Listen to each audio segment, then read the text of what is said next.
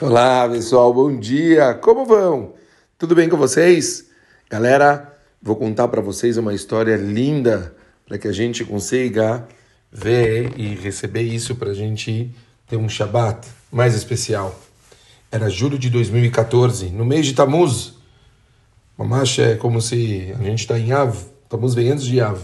Iniciou-se uma grande operação militar na faixa de Gaza. Três jovens estudantes de Shivá tinham sido sequestrados e mortos por pessoas do Hamas. Israel reagiu e os palestinos dispararam mísseis por um longo período em Eretz Israel. Israel decidiu então entrar na faixa de Gaza, destruir toda a estrutura dos terroristas. Infelizmente, durante essa operação, morreram 68 soldados e 5 civis israelenses. Os combates que participaram da ação contaram com muitas histórias de milagres e providências divinas um soldado que entrou em Gaza com sua unidade de elite a fim de eliminar uma célula terrorista chegou até a casa onde suspeitos estavam escondidos. A missão era se aproximar o mais rápido possível e o máximo daquele esconderijo, capturá-los e explodir o lugar. Assim, conta o soldado, dois dias atrás, entramos na pequena, na, na área né, perigosa de Gaza, Perguntei ao meu comandante se poderia levar doces, pois sabia que não sairíamos de lá até terminar a nossa missão.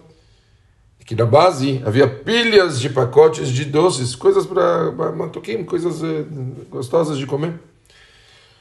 Pois muitos cidadãos de Israel enviaram presentes para os soldados que estavam na fronteira. É uma coisa muito comum em Israel. Os soldados, as pessoas mandam, querem dar apoio, as pessoas se sentirem queridas. A quantidade de pacotes mostrava a união do povo, como o ditado Levim Zelazé. E assim foi. Recebi a autorização para levá-los, coloquei na minha mochila alguns doces, e depois de um dia e meio de luta, quando nossos olhos já haviam visto muitas mortes, estávamos sendo salvos com milagres revelados. Rezamos e lutamos. Estávamos cansados, comíamos o mínimo de suprimentos. Recebemos uma ordem do comandante para entrar numa casa e nos esconder lá. Como não havia espaço para todas, tivemos que nos encolher. Com muita fome, me lembrei dos doces da mochila. Abri o pacote e quando eu estava para comer, eu vi um bilhete escrito na embalagem. Feita por um menino na cidade de Kfar Saba. Caro soldado, sei que você está me protegendo. Eu ainda sou um menino, mas tenho apenas um pedido para você. Faça brahá antes de comer o doce. Infelizmente eu não sabia como recitar a do doce, mas senti uma gratidão por aquele menino. Senti que precisava fazer aquela brahá. Lembrei-me então que havia um soldado religioso no outro canto da casa, onde a gente estava escondido. Meu problema era que não tínhamos autorização de sair do lugar nem falar. Tinha muitos terroristas em volta da casa. Eu decidi então rastejar até o amigo religioso com muito esforço. Rapidamente perguntei qual que é a brahá que eu precisava fazer. Ele falou para mim palavra por palavra e no segundo que eu terminei, eu escutei um barulho forte que fez tremer a casa inteira. Ela tinha sido atingida por um míssil RPG, possivelmente atirado pelos terroristas, que lhe caiu justamente no lugar onde eu estava antes de ir recitar essa bênção.